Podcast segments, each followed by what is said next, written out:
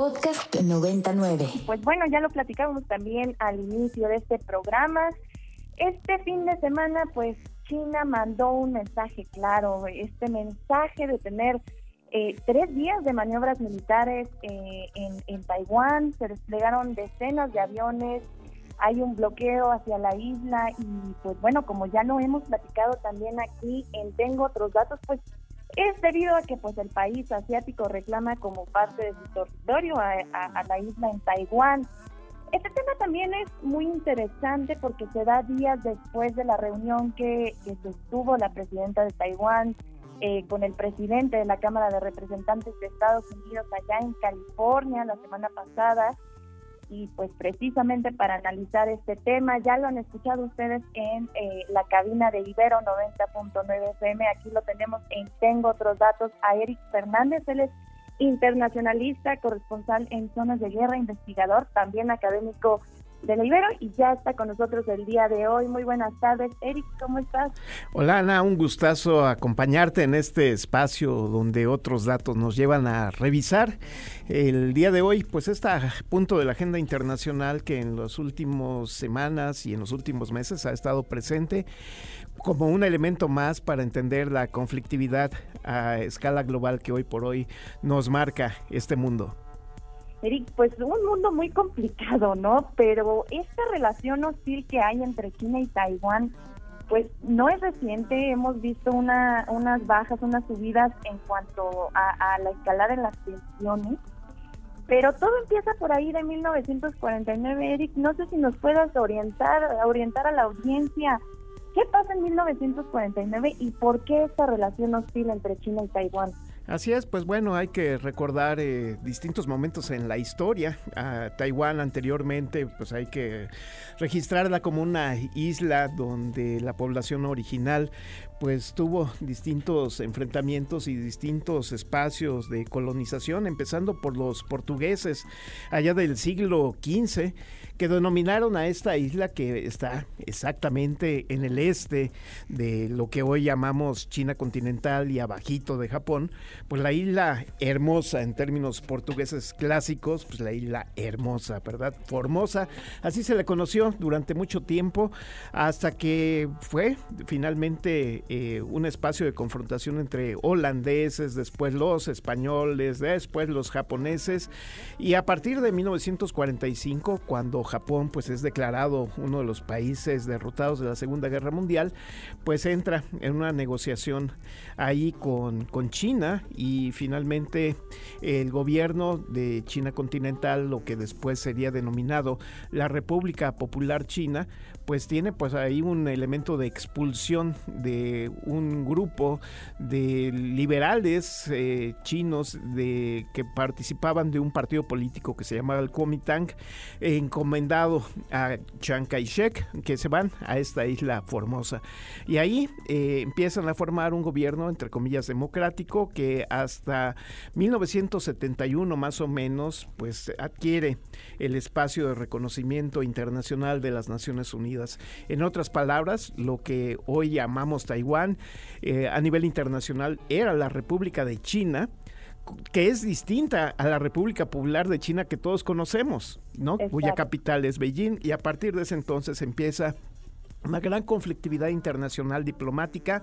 que lleva al desconocimiento gradual de relaciones diplomáticas con lo que hoy llamamos Taiwán de distintos países hasta que en esta semana pues solamente 13 países del mundo tienen el reconocimiento de Taiwán. Pero ¿por qué es importante en esta dinámica, en este dominó internacional? Porque finalmente hemos visto una tensión todavía mayor y mayúscula entre los Estados Unidos y China continental o la República Popular de China. Recordemos básicamente por ahí de febrero de este año pues este tema de los famosos globos meteorológicos o globos espía norteamericanos y que, que funcionaron como una reacción a la visita de la entonces eh, encargada de la Cámara de Representantes de los Estados Unidos, Nancy Pelosi, Pelosi en agosto de 2022 que provocó las reacciones de Beijing al decirle, oigan, Estados Unidos no que querían negociar, no que queríamos hablar, no que estábamos en otro nivel de negociación diplomática comercial, pues bueno, pues no vaya la secretaria Pelosi, la, eh, la representante Pelosi a Taiwán y pues a partir de ahí vimos unas primeras reacciones de carácter militar en ejercicios que con fuego controlado pues al menos pusieron una intención como la que vivimos en semanas recientes tras la visita de la presidenta de Taiwán a distintos países en Centroamérica y particularmente como mencionaba Sana a California en los Estados Unidos donde se reunió con Kevin McCarthy que es el líder de la Cámara de Representantes que sustituyó precisamente a Nancy Pelosi. Eric, lanzas un, bueno, varios datos interesantes, Eric, pero eh, este dato de eh, que, que, la presidenta taiwanesa visitó también Centroamérica, ¿con qué objetivo da esta gira eh, en esta zona del continente? ¿Por qué el interés de presentarse, dada también la lejanía y que tampoco es que sea un eje prioritario para, para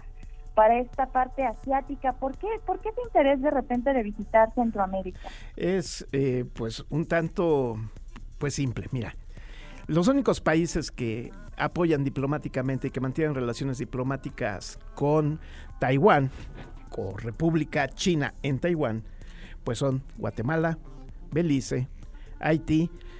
y hasta hace muy pocos días Honduras, porque precisamente la presidenta hondureña Xiomara Castro, pues decidió finalmente que Honduras tendría que tener relaciones diplomáticas con la República Popular de China allá en Beijing.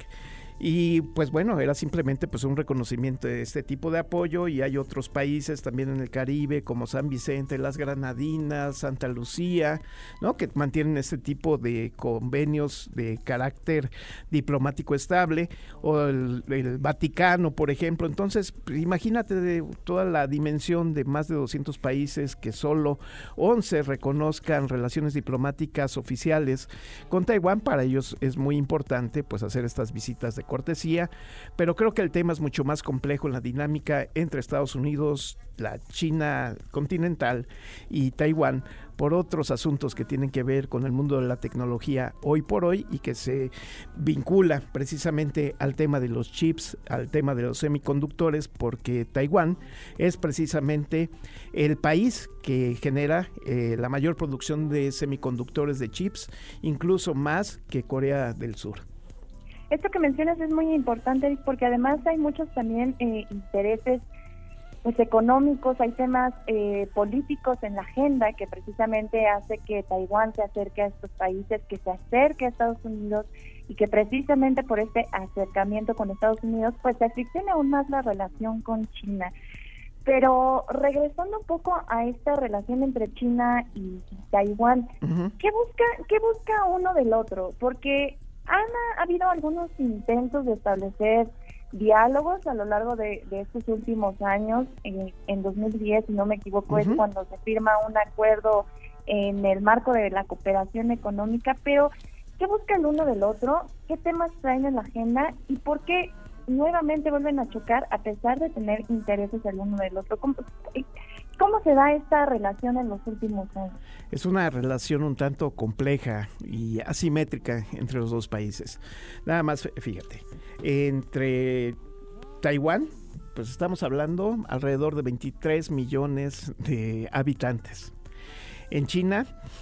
1.300 millones de habitantes, o sea, un diferencial de 1.277 millones de habitantes, pues lo cual nos habla de esta asimetría importante y no se diga en términos de la dimensión geográfica de ambos. Pero ¿por qué es importante Taiwán? Porque China, eh, Beijing, si lo decimos con esta énfasis en la capital, siempre ha dicho que Taiwán es una provincia que ha vivido un tanto en la rebeldía, porque ahí se fueron a instalar todos los opositores a Mao Zedong en su momento, y que pues es parte de China continental. Y estas tensiones siempre han sido el mejor de los pretextos para marcar un nivel de confrontación ideológica y al menos discursiva entre los dos países. Pero también hay que decirlo, ¿eh? el, el tema hoy, imagínate lo que significa en términos de mercado para China que los chips cuyo 65% de comercio internacional está en Taiwán, como mencionábamos, eh, se fuera precisamente a la dinámica de la economía de la China territorial continental pues bueno, incorporaría un elemento más de negociación a toda esta estrategia comercial que ha tenido el gobierno chino en los últimos decenios y donde hoy precisamente el presidente de Brasil, eh, Lula da Silva, está pues ya para sellar esta dimensión de, de vinculación comercial y diplomática entre Brasil y China porque es finalmente uno de sus principales socios. De ahí el nivel de la economía de estos países. Pero más allá de todas estas historias, Taiwán funciona para los Estados Unidos como un elemento de primera línea dentro de la estrategia militar de contención en esta región del sudeste de Asia. ¿Y qué significa esto? Pues bueno, que la cercanía, por ejemplo, con Filipinas implicaría que Estados Unidos sigue teniendo una presencia importante en términos de la geopolítica militar de aquella región y de apoyo a cualquier tipo de pues salida un poco de las discusiones y de las tensiones que tenemos derivadas de este gran vínculo que China tiene con Rusia en el momento. Es decir, estamos hablando de una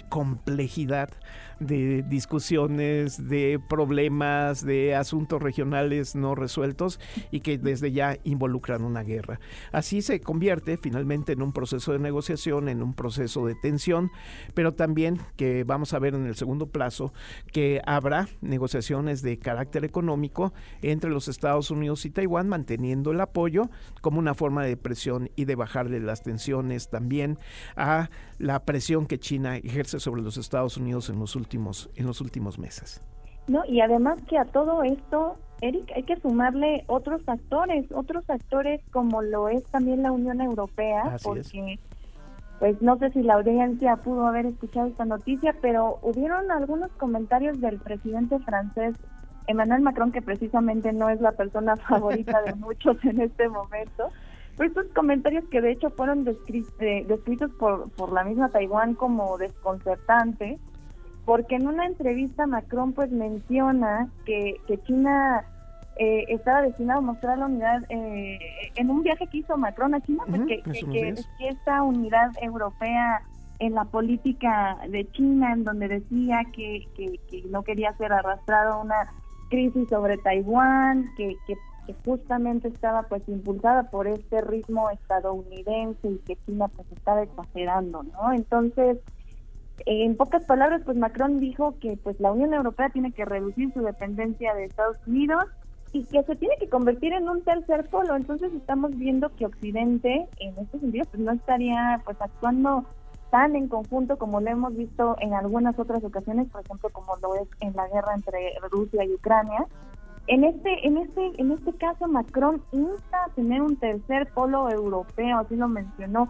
¿Qué, qué, cuál es tu lectura sobre estos comentarios? ¿Qué, ¿Qué opinamos al respecto sobre esto que también sí es realmente desconcertante? Fíjate, en términos discursivos, eh, Macron está jugando una carta importante al interior de su país. En Francia las tensiones se han ido acumulando en temas como de las pensiones y los años para pensionarse, de subir la edad para las pensiones. Y suena más como a un recurso eh, argumentativo de cambiar el eje de la agenda a otros asuntos, en este Hasta caso. desesperado, ¿no? Exactamente, y buscar pues una política de diversificación de la Unión Europea, que dudo que muchos se sumen en este momento, a buscar pues en China un socio. Aunque, naturalmente, el tema de comercio y el tema de, de, este tipo de intercambios comerciales entre los distintos países o la Unión Europea frente a China, pues lo convierte en un actor sin duda dinámico, importante y con el que se tiene que negociar, pero en el caso de Macron resulta más como un distractor de los temas locales, al meter un tema de esta agenda internacional o bilateral, si lo podemos mencionar de esta forma, y poner el tema chino como más importante antes que las demandas sociales que el pueblo francés pues ha manifestado en las calles en las últimas semanas ante este tema de las pensiones que sí es un asunto sumamente delicado para los franceses hoy por hoy. como diríamos en México, como estamos muy acostumbrados, acostumbrados a decir, es una cortina de humo, Eric, ¿tú lo ves así? Puede ser, puede ser. Sin embargo, yo no de reduzco en nada la importancia estratégica de China. Y China está jugando en distintos tableros. Por un lado lo vemos afianzando lazos de amistad y cooperación con Rusia, teniendo como escenario, como mencionábamos, la guerra en Ucrania. Mantiene eh, China distintos acuerdos de vinculación comercial con los países de América Latina, particularmente en América del Sur. Es un socio sumamente importante junto con Rusia, hay que destacar esto. Rusia sí tiene tiene muchísimas inversiones y muchísimo nivel y presencia en los mercados sudamericanos, en Argentina, en Brasil y demás, y donde pues hay que poner un poco más la atención en los analistas internacionales, particularmente en los Estados Unidos, que quieren también eh, observarlo como un problema estrictamente de corte militar, aunque las propias tensiones entre China y los Estados Unidos, derivado del espionaje o no, derivado de la visita de Pelosi a Taiwán o derivado de la propia visita de la presidenta de Taiwán a los Estados Unidos hace algunos días, pues vimos el nivel de tensión donde se está finalmente jugando una parte importante de esta dinámica de confrontación y de pacificación y donde tristemente pues el poner estos ojos ante estos escarceos y estas escaramuzas nos hacen ver eh, con otro nivel el tema de la confrontación directa en conflictos como el de Ucrania o como en conflictos presentes de migración a nivel global como los que se han vivido no solo aquí en América Latina sino en otras regiones del planeta y que además hay que mencionar también Eric, que, que eh, el día de ayer Xi Jinping hizo unos comentarios en la televisión estatal china en donde pues no hacía una amenaza frontal, pero sí decía que, que, instaba al ejército chino a, defender con determinación la soberanía territorial y por supuesto los intereses marítimos de China. Esas fueron las palabras de Xi Jinping y pues bueno, esperemos que en los próximos días pues no estemos viendo una escalada mayor en estas tensiones eh, eh, en Taiwán, entre Taiwán y China. Eric Fernández, te agradezco mucho que estés el día de, eh, de hoy con nosotros. También tengo otros datos. Nos estamos escuchando próximamente, seguramente. Para más contenidos como este, descarga nuestra aplicación disponible para Android y iOS o visita ibero909.fm.